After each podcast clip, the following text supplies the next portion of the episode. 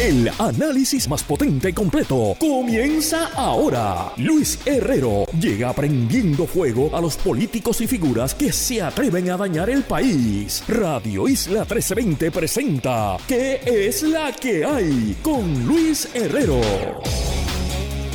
Muy buenas tardes, bienvenidos y bienvenidas a ¿Qué es la que hay? con Luis Herrero por Radio Isla 1320. Hoy miércoles 21 de diciembre del 2022 estamos en vivo y en directo para todo Puerto Rico por el 1320 AM y su cadena para el mundo a través de radioisla.tv, nuestra aplicación para teléfonos Radio Isla Móvil y en facebook.com diagonal Radio Isla TV. Yo soy Luis Herrero y como siempre les invito a que me sigan en todas las redes sociales, twitter.com diagonal L Herrero facebook.com diagonal L Herrero, instagram.com diagonal L Herrero y recuerda que este programa lo puedes escuchar en su formato podcast.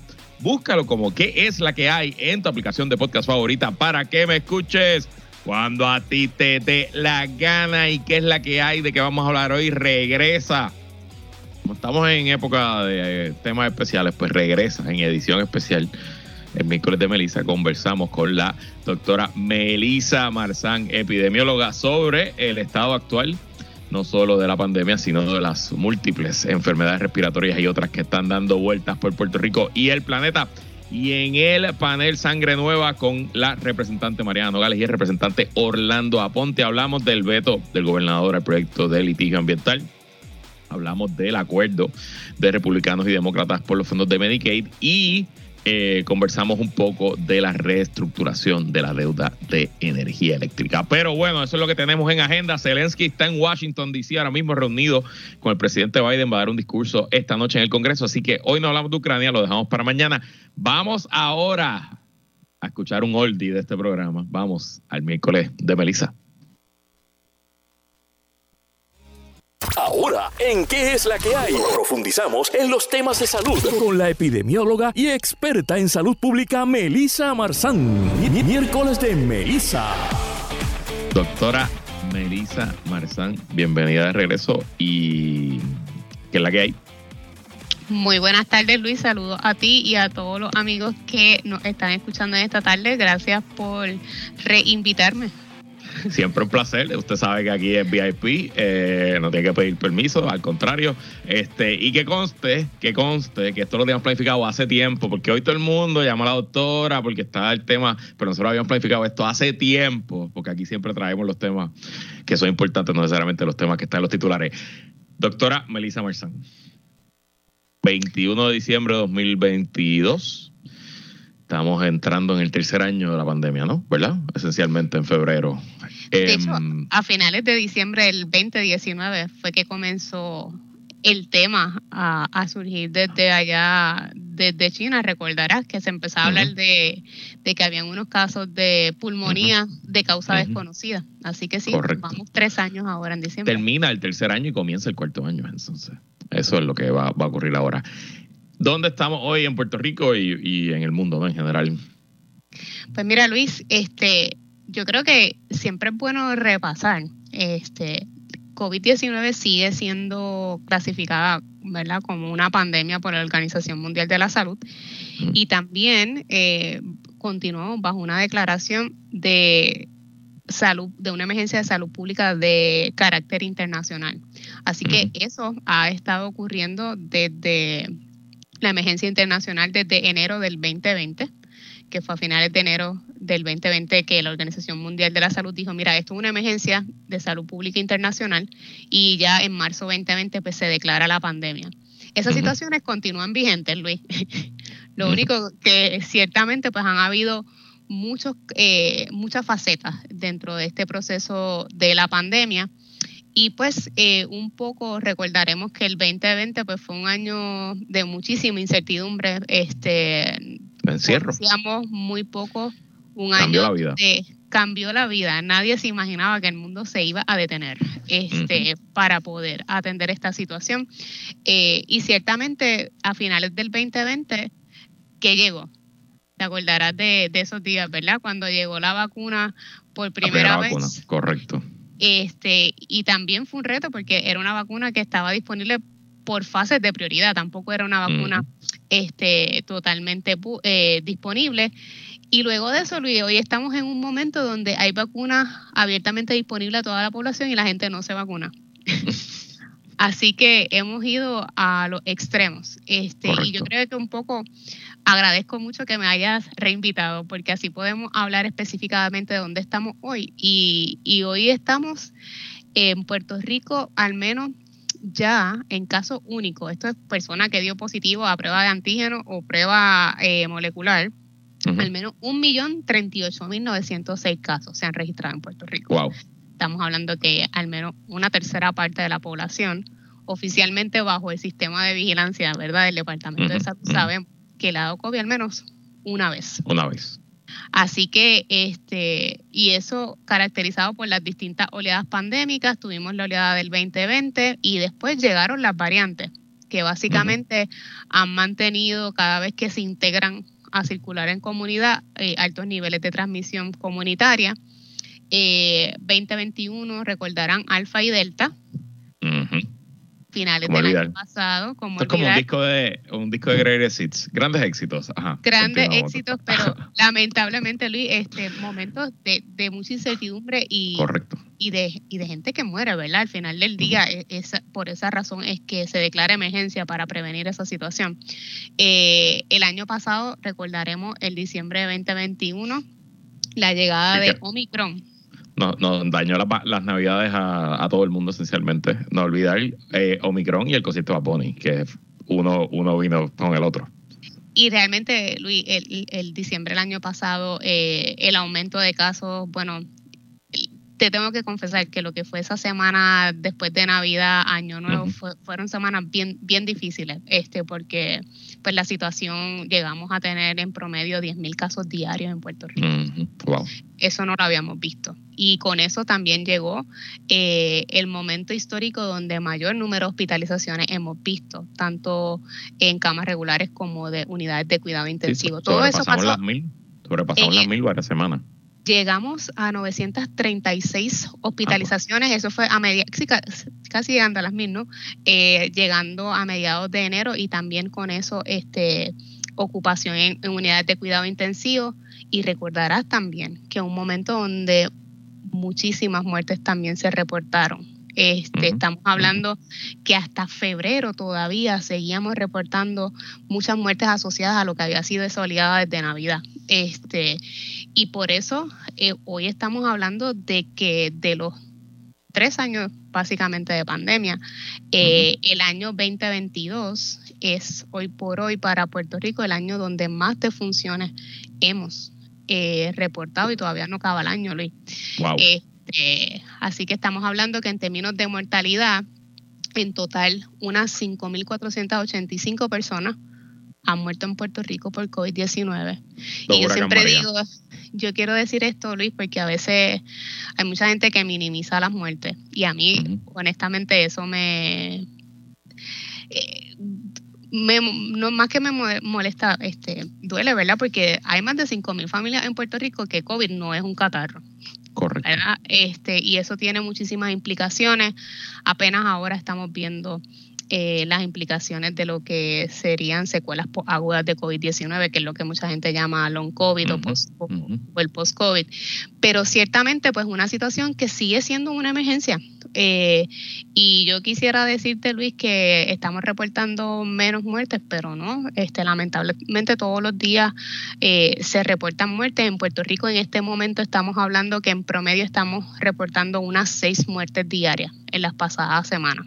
Wow. Sí, Luis. Y la mayor. Son muchas personas. En los últimos 30 días han muerto 168 personas.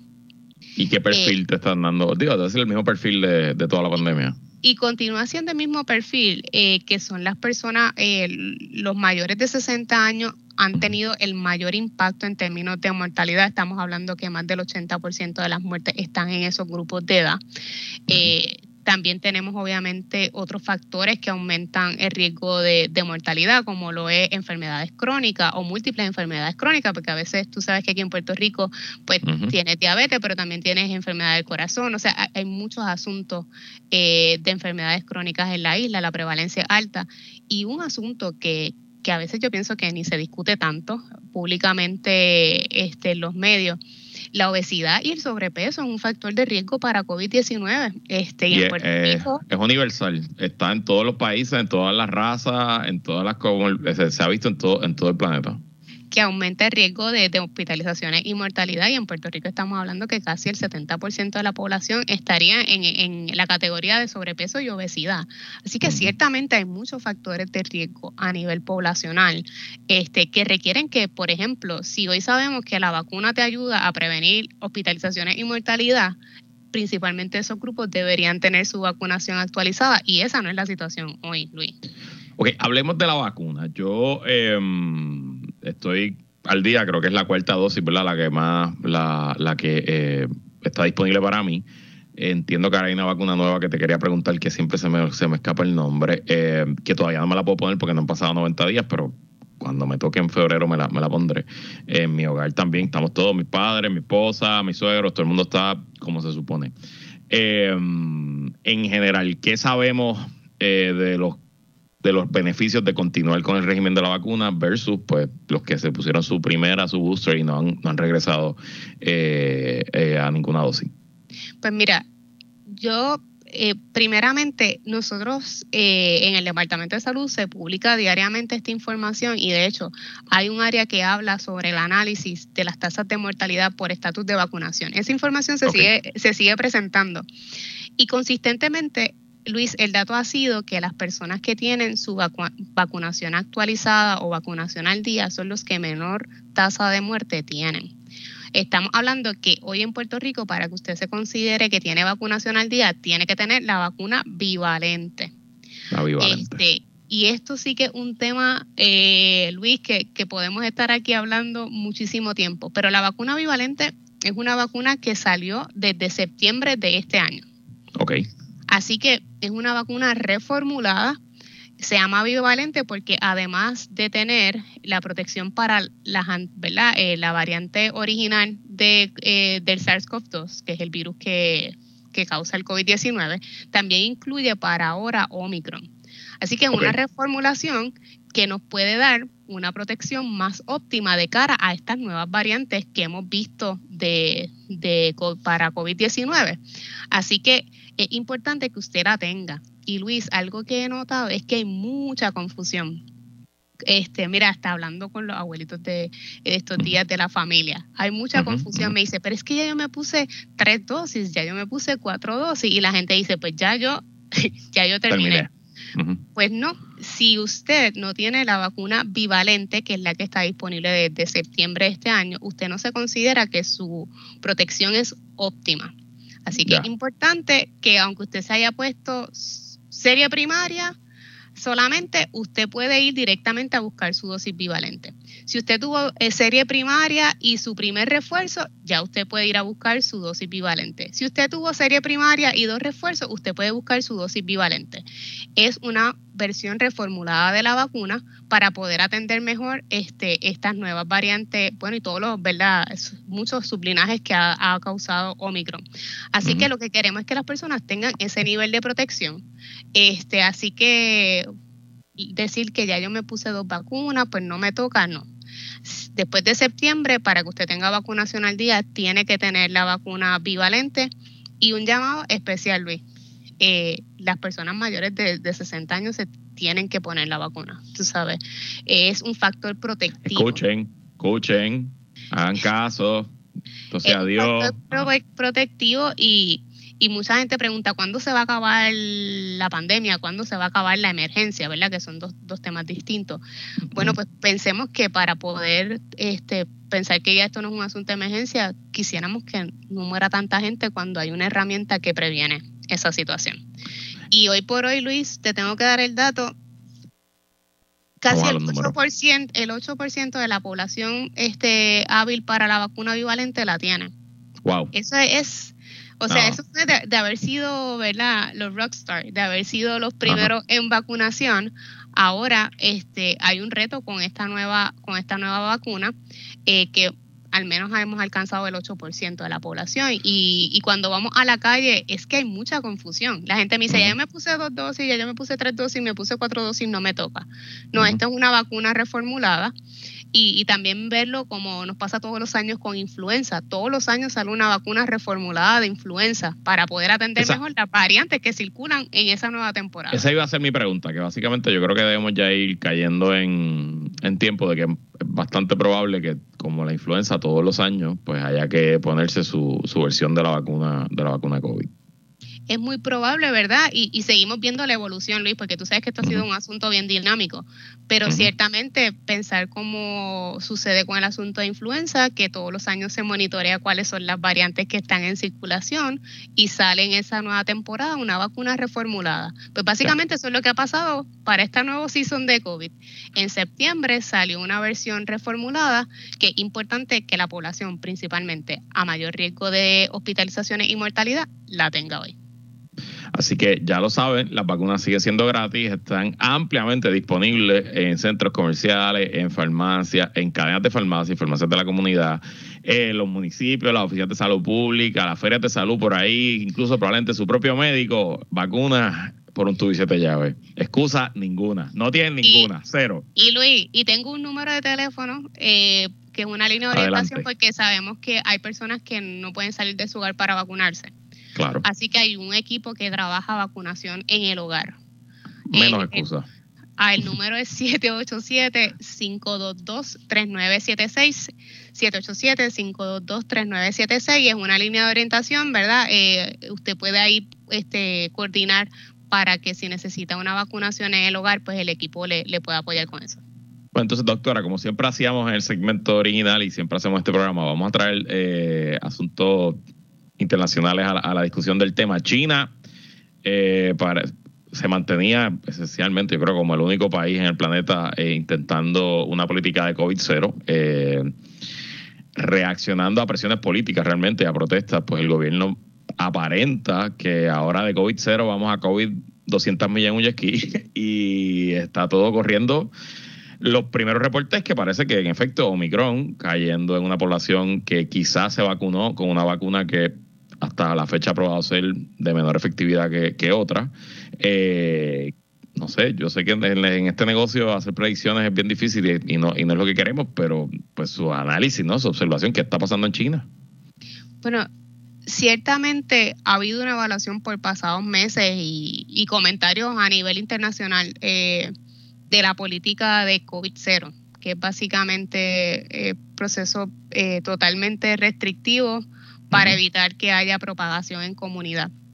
Este, mira, Luis, eso es un tema ciertamente bien, bueno, extremadamente político, pero también este, un asunto de que cada país tiene que hacer el análisis de los recursos que tiene disponibles, ¿verdad? Este, porque las políticas públicas para poder atender la pandemia tienen que estar atadas a cuáles son los recursos que tiene cada país. Así que yo no puedo decir cuáles son los recursos que tiene China para atender una, la población más grande del mundo, ¿verdad? Este, así que cada, cada, cada país tiene que hacer su evaluación. Pero sí es importante de que aun cuando la gente piensa que COVID es cosa del pasado, y, y a veces voy a traer este comentario, pero cuando uno ve los juegos de la FIFA, eso es un mundo que uno dice, ese es el mundo de la pandemia, ¿verdad? Este, nadie, estadios repletos de personas, eh, nadie usa mascarilla, ni ninguna de estas medidas. Pero pensar de que es que cada, la, salud pública es una situación muy local, Luis. Este, y uno tiene que tomar decisiones basadas en lo que pasa en su área. Por ejemplo, en Puerto Rico eh, hay unos recursos disponibles. Eh, ahora tenemos eh, hay vacunas disponibles, tenemos muchas, tenemos tratamientos antivirales, que no hemos hablado de eso, hay tratamientos antivirales disponibles.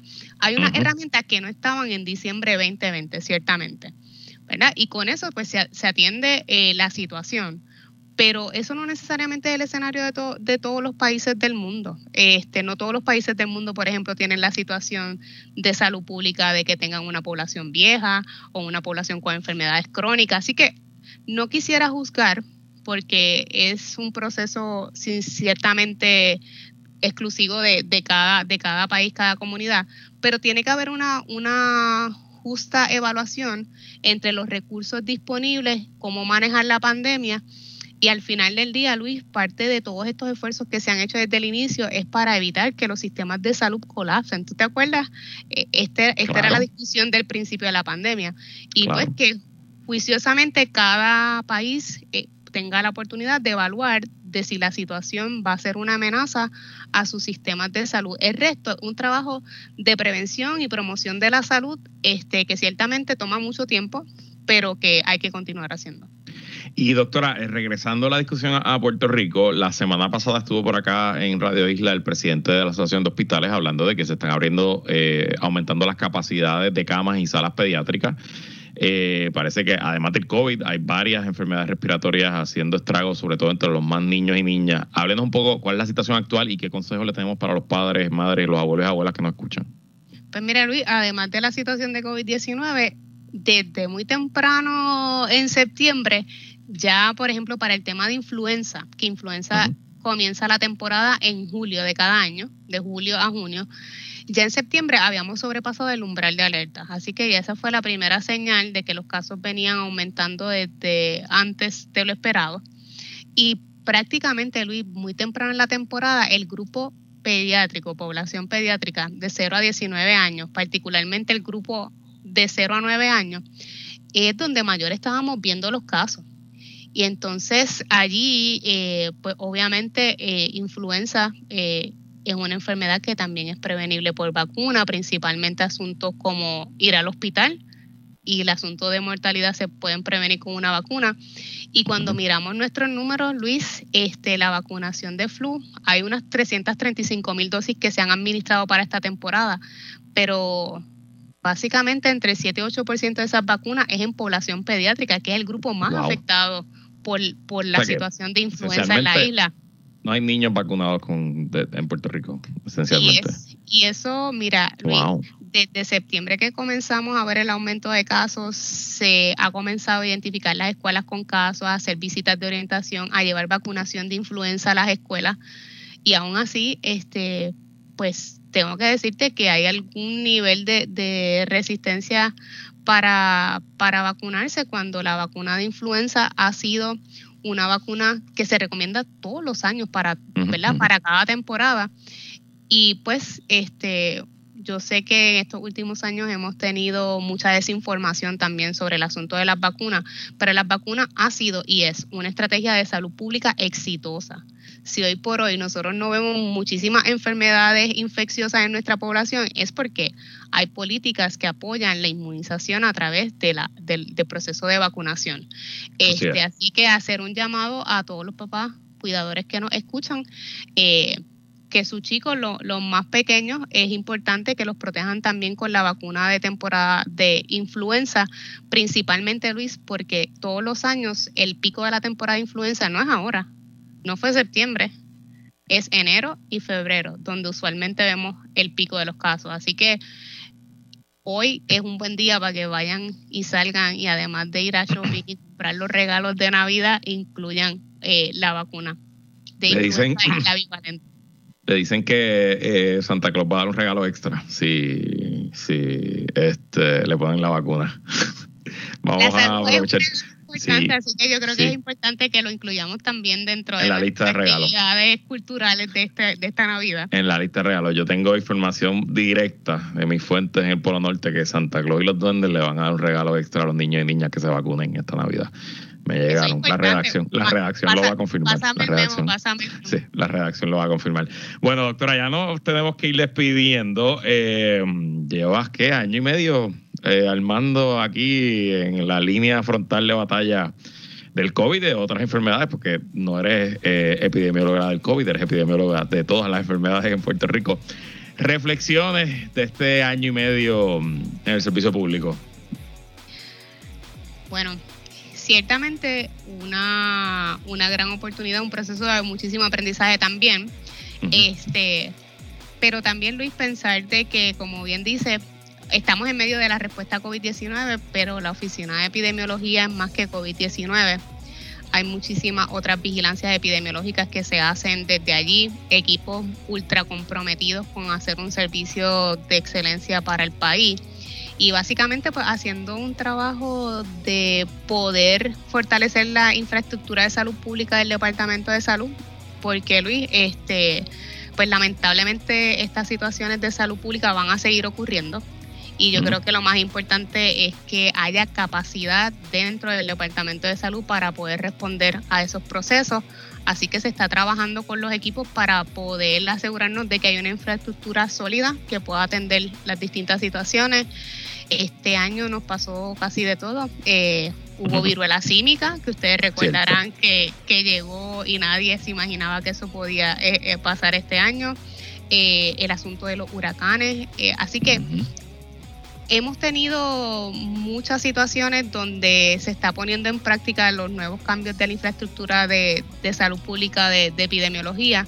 Así que me parece que ese es tal vez lo más importante, además de atender la respuesta a COVID-19, creo que es poder crear una capacidad, porque a largo plazo este, merecemos todos que haya un sistema que pueda responder mejor a, a estas situaciones de salud pública que sin duda, Luis, van a seguir ocurriendo me parece que, ¿verdad? Obviamente en el, en el ámbito de la salud pública esa capacidad eh, es lo más importante, pero si lo, llevamos a todos los ámbitos de la administración pública, al final del día lo que quisiéramos es un gobierno capaz con experiencia, con personal eh, que sabe exactamente lo que está haciendo, que conoce, que ya ha visto situaciones anteriores y que piensa un poquito más a largo plazo. Veremos que así sea. Doctora Melissa Marzal, un placer como siempre tenerla con nosotros y muchas felicidades. Feliz Navidad a todos los que nos escuchan, que la pasen bien, pónganse la vacuna. Hay pruebas, hagan todas las medidas que ya conocen y pásenla bien con su familia y amigos. Que así sea. Nosotros vamos a una pausa y regresamos con más en que la que hay.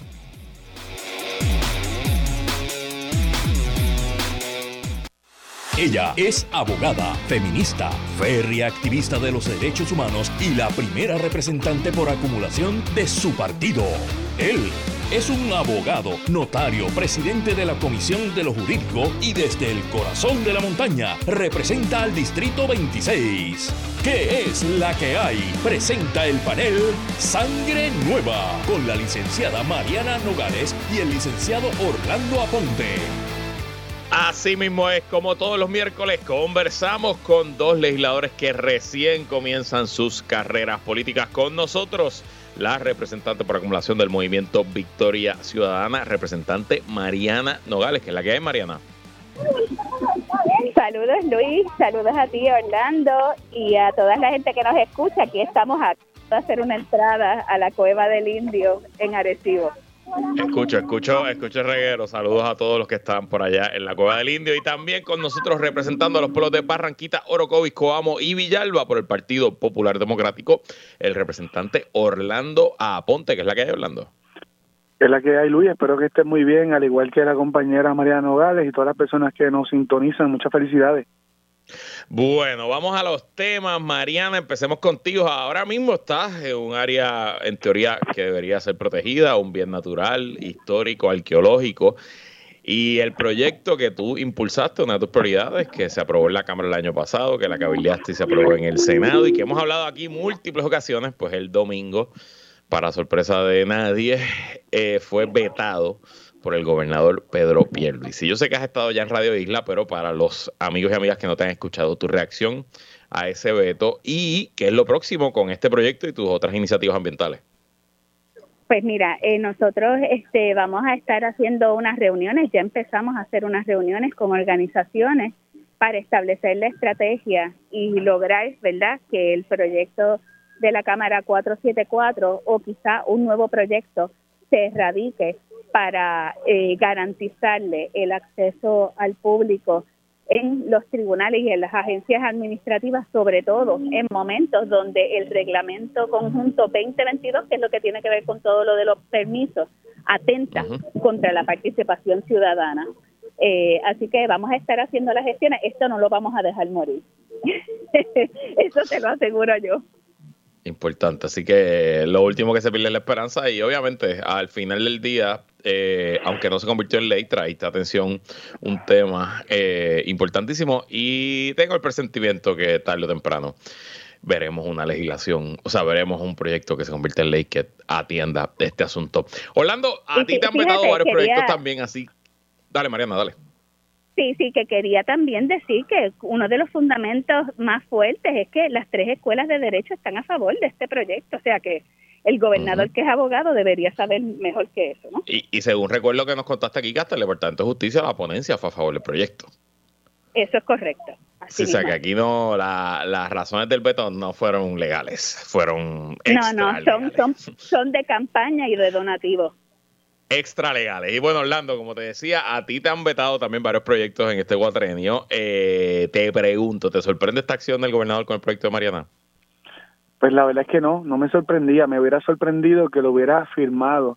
Obviamente no porque no fuera un gran proyecto, que también fue eh, apoyado por el Colegio de Abogados de Puerto Rico, eh, por las clínicas de derecho, por diversas organizaciones no gubernamentales que tienen que ver con protección de recursos naturales o planificación. Vi mucha gente eh, empujando, ¿no? O pidiendo que se aprobara este proyecto. Solamente vi a una organización, creo que era la Cámara de Comercio, que se expresó en contra, ¿verdad? Eh, y obviamente, pues no, no me sorprende porque no es la primera vez que el gobernador eh, impide que se aprueben proyectos buenos, proyectos de envergadura, proyectos que le hacen bien al ciudadano común, ¿verdad? Sí, un proyecto que le aumentaba el salario a, por ejemplo, los meseros que cobran dos dólares la hora, un subsalario, pues imagínense, luego vetó un proyecto que le hacía justicia a los empleados públicos, por lo menos aumentando el salario mínimo de siete dólares, lo proponíamos que se subiera hasta ocho y medio y, eventualmente si, si él fue capaz de, de cosas así que son pues quizás hasta cierto punto populistas, eh, pues no era de sorprender que, que asumiera un rol eh, de, defender grandes intereses, de, defender a los colmillú, ¿no? A, los, a las personas que destruyen el medio ambiente sin pudor o sin miedo a que pueda llevarse una acción eh, judicial en su contra para impedir que se cometan estos crímenes ambientales. Bueno, ah, ojalá que así sea, veremos eh, si hay recapacitación, pero yo creo que el gobernador ya está bastante comprometido con los sectores a los que él apoyó con este veto y pues nada, si no hay un cambio ahí, vamos a ver qué ocurre. Y el tema relacionado que ver con el ambiente. que nadie, la verdad, la había hecho como lo está haciendo él, apoyó hasta la propia Junta, ¿no? Así que eh, ya, ya, ya el país sabe del lado de quién está el gobernador. Me hubiera sorprendido que hubiese sido un poco más justo, ¿verdad? Un poco más solemne y hubiera también eh, pretendido proteger a, los grupos interesados en a su vez proteger el medio ambiente. Bueno, y entonces, en temas relacionados, porque eh, nuestro sistema eléctrico también es un problema ambiental, poco a poco vamos conociendo detalles del plan de ajuste de la deuda que la, de la deuda de la Autoridad de Energía Eléctrica que la Junta quiere versus lo que quieren los bonistas y acreedores. Según el presidente de la Junta de Supervisión Fiscal, David Skill, los bonistas están pidiendo demasiado y dice que la propuesta presentada por los acreedores es económicamente inviable. Por su parte, la Junta está proponiendo un recorte de 48.5% de la deuda, mientras que los bonistas no quieren un recorte de más de más o menos 25%. Mariana, ¿qué te parece esta nueva posición de la Junta? Pues mira, todavía es una posición bastante moderada o sea, la, la manera en que está configurada la deuda de la Autoridad de Energía Eléctrica eh, establece que si no hay fondos suficientes para la operación, no puede pagarse la deuda. O sea, esta gente compró esos bonos a sabiendas de que había un riesgo. Eso no es lo que se supone que hacen los bonistas, ¿verdad? Este, así que el, parte de las posibles consecuencias de haber comprado esos bonos era perder y no han perdido nada ellos han cobrado, ellos compraron eso a, precio de pescado abombado y con unas con, unas eh, sabiendo las consecuencias. Esto no es gente que desconoce de bono, estos son unos camajanes con experiencia. Eh, y que y que la Junta venga a proponer un recorte de un 48% cuando aquí se ha establecido que no puede ser, eh, que incluso la IEFA ha establecido que no se debe pagar nada, que están las condiciones para que no se pague nada. Este, eh, me parece que es una movida de decir te voy a dar un chispito o tratar de, de lavarse la cara de la Junta. Y mientras todo eso está ocurriendo, el gobernador anda de fiesta, que he visto los posts que han puesto ustedes de puestos para el problema. anda de fiesta por ahí bailando y en parranda, qué barbaridad. este en la fiesta mientras nos va Luma nos va a clavar, perdón, este, pero eso es lo que va a pasar. Eh, honestamente, los números que, publicó el Nuevo Día ayer en, en la parte de negocio, en un artículo de la periodista Johnny Isabel González, eh, meten miedo. Estamos en, no estamos en Halloween, estamos en Navidad, pero parecían números del de, Día de la Bruja. Orlando, tu reacción. Y finalmente, ¿esto tiene que ir a la, legislatura tarde o temprano o la Junta ya ganó que esto no tiene que ser aprobado por ustedes como legisladores? De la posición de, nosotros es que sí, que este tipo de eh, negociaciones tiene que incluir a los legisladores, que es el organismo más democrático, ¿verdad? Porque tiene la diversidad de funcionarios electos por el pueblo y, y todo acuerdo, fíjate que el, el propio acuerdo que, que tuvo relacionado con el plan de ajuste, eh, para que tenga cierta validez y para que pueda ir al mercado de bonos con, con esa eh, como confianza de que va a ser pagado, pues requiere que una asamblea, el parlamento, el organismo que está, que es representativo del país, preste su consentimiento. Eh, si no lo hacen, que creo que es la posición de la Junta, que no requiera eh, que sea confirmado por los legisladores, pues va, va a correrse chance de que no goce de esa firmeza, de esa confianza en el mercado de valores. Así que sí, nos, nosotros se nos habló en algún momento dado, antes de que Natalia Yaresco saliera, de la, importancia de que este tipo de planes de ajuste, este tipo de acuerdo con los bonistas, esté refrendado por la legislatura, porque son bonos que a su vez se venden, ¿verdad?, en los mercados de valores y cuando no ha sido eh, confirmado, ratificado, no ha sido acordado con los representantes del pueblo, pues no tienen la misma eh, garantía de que va a ser eh, pagada. Es como si ahora ellos dicen que ellos quieren que se les pague el 100%, el 80%, eh, pues ellos lo querrán, ¿verdad? Pero eventualmente vamos a caer en un impago necesariamente. Así que si ellos fueran a vender uno, uno esos bonos o ese acuerdo de pago, eh, no va a tener eh, suficiente garantía porque sabemos que ese, ese acuerdo no va a estar refrendado por el pueblo y que tampoco es viable. Yo creo que aquí hay algo de, de, un juego para la grada y decir, vamos a aprovechar ese recorte que está proponiendo la Junta eh, eh, que, que, realmente para mí es nefasto, no es lo suficiente, porque los bonistas están pidiendo que no se les recorte nada. Un número, un número que para mí sería razonable, es, cercano a lo que nosotros logramos con el plan de ajuste. Vamos a hablar de un recorte de un 70%. Ah, para mí, algo, algo de, en esa vía es adecuado. Por eso nosotros aprobamos una, una legislación, unas varias medidas de la legislatura que fueron vetadas con el gobernador para que este tipo de acuerdo no implique un cargo, eh, un cargo nuevo, ¿verdad? Un nuevo costo, así sea eh, por, por estar conectado al servicio de eléctrica, así sea un que se pueda reflejar un cargo eh, adicional al, alto costo de la luz que estamos pagando.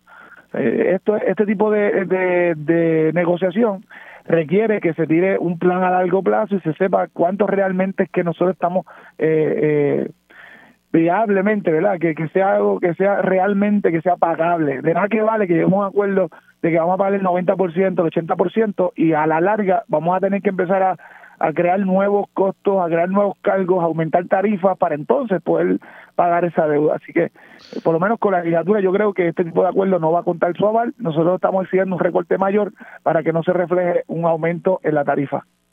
Lo que está claro es que eh, en esta renegociación es la más importante de todas las renegociaciones, no solo por lo que implica para la salud fiscal de, Puerto Rico, sino lo que implica para el futuro económico de Puerto Rico. Al final del día, sin nuestro sistema eléctrico, eh, un sistema eléctrico robusto, moderno, resistente a huracanes, pues la economía de Puerto Rico a largo plazo se ve, se ve afectada. Y siento que si hay un lugar donde la Junta puede ser agresiva con los bonistas, es en este tema. Estamos viendo que están siendo más agresivas hoy de lo que eran al principio, que eran muy tímidas y que, esencialmente le daban todo lo, que, todo lo que querían los bonistas de la Autoridad de Energía Eléctrica. Pero al igual que ustedes dos, pienso que pueden hacer mucho más.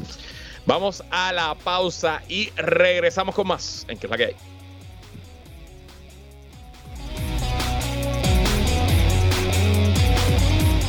Regresamos y seguimos conversando con Orlando Aponte y Mariana Nogales en el panel Sangre Nueva. Se supone, si todo sale como nos dicen, se supone que en unas pocas horas el Congreso de los Estados Unidos apruebe una nueva resolución presupuestaria que incluye 19 mil millones de dólares en fondos para salud en, en Puerto Rico por los próximos cinco años.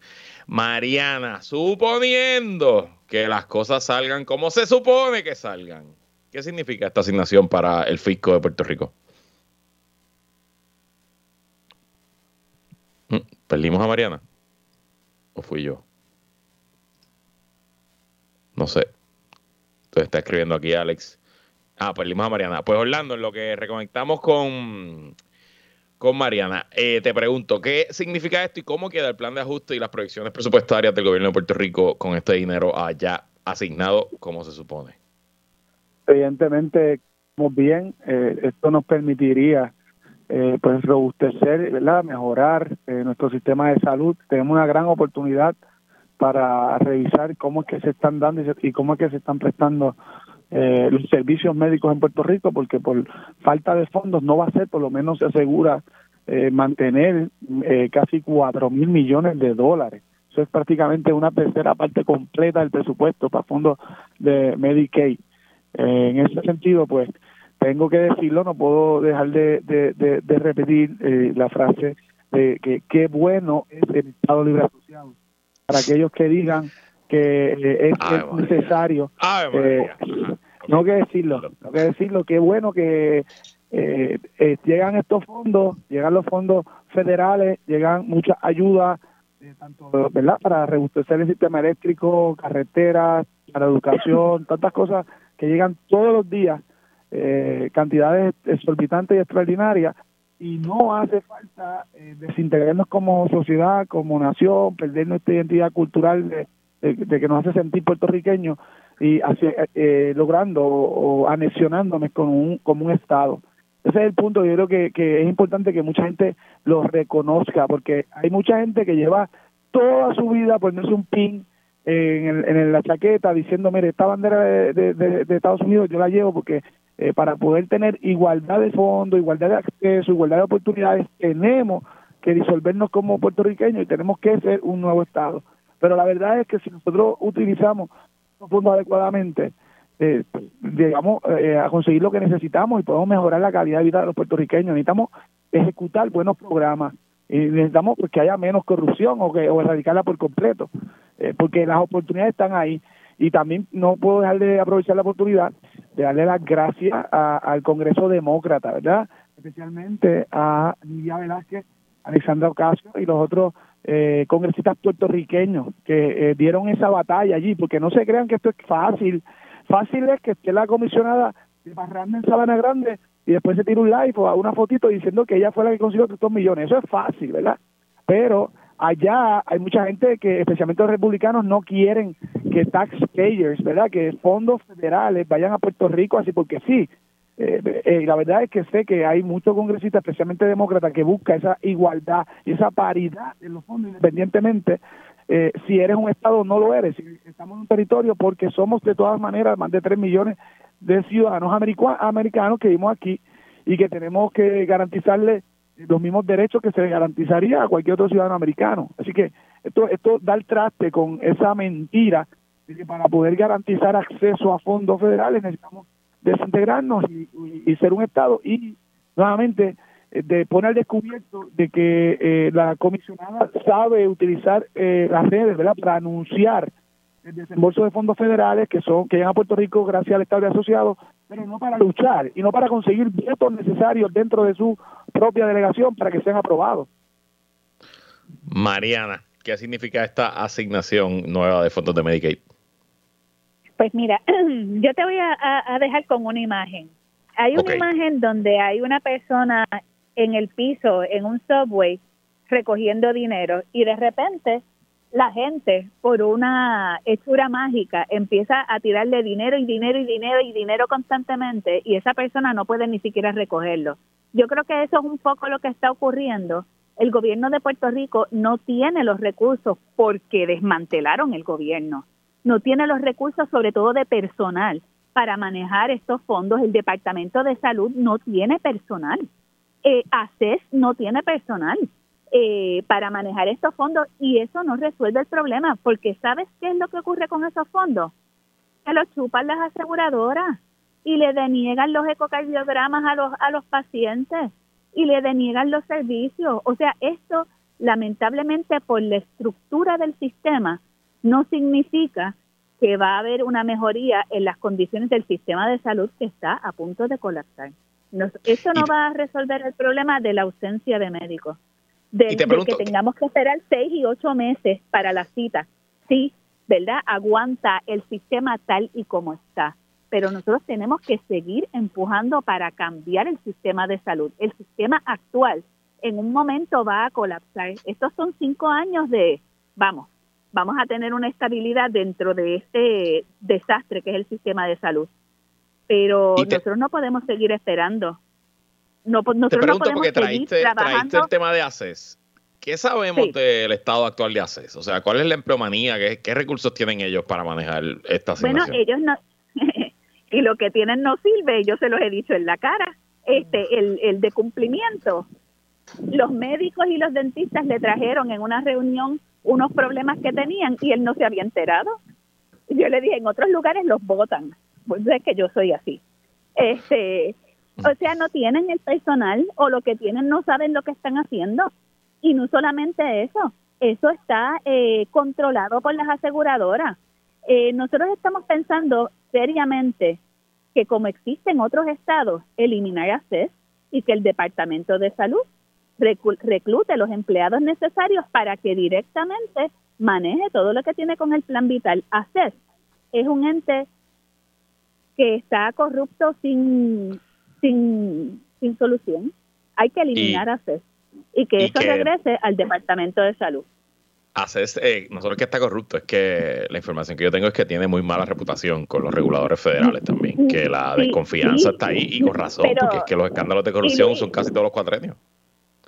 Luis, quería decirte que el asunto con los contratos que no le habían llegado a los doctores y querían que se los firmaran sin leer contratos de cientos de páginas, eso es un abuso y que cada aseguradora le ponga a cada médico especialista un contrato distinto, eso es un abuso. Y que le pidan, por ejemplo, los certificados de high school cuando son médicos con especialidades, eso es un abuso. Así que es, hay que acabar con eso. Las aseguradoras abusan con los profesionales de la salud y abusan con la gente, con los pacientes que necesitan los servicios.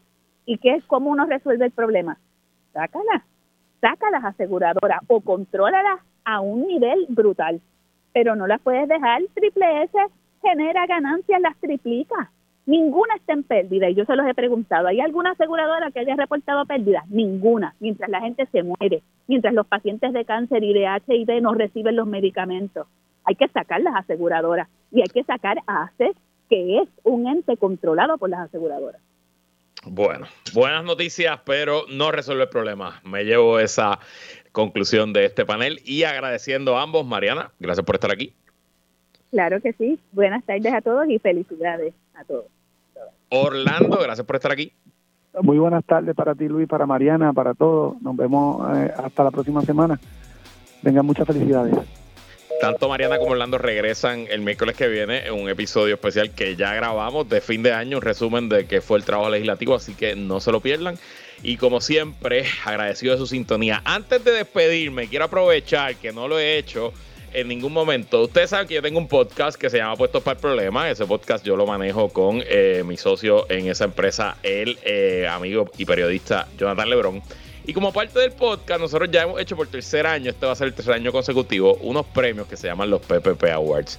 Son unos premios de puro vacilón, burla y mofa. Eh, y este año, pues hemos nos hemos arriesgado y alquilamos un teatro. Vamos a estar en el Teatro Chori Castro en Isla Verde, en Isla Verde, Dios mío, en Santurce, el Teatro de Teatro Breve. De hecho, es una coproducción junto a Teatro Breve.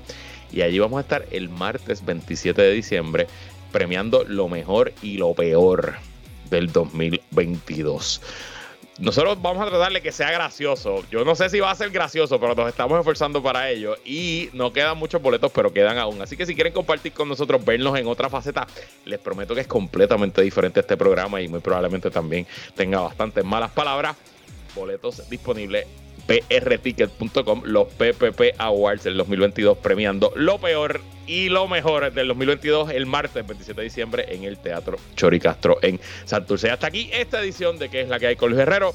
Yo me despido, pero quédese con nosotros en la mejor programación y análisis de la radio puertorriqueña. Continúa en Radio Isla 1320. Hasta mañana.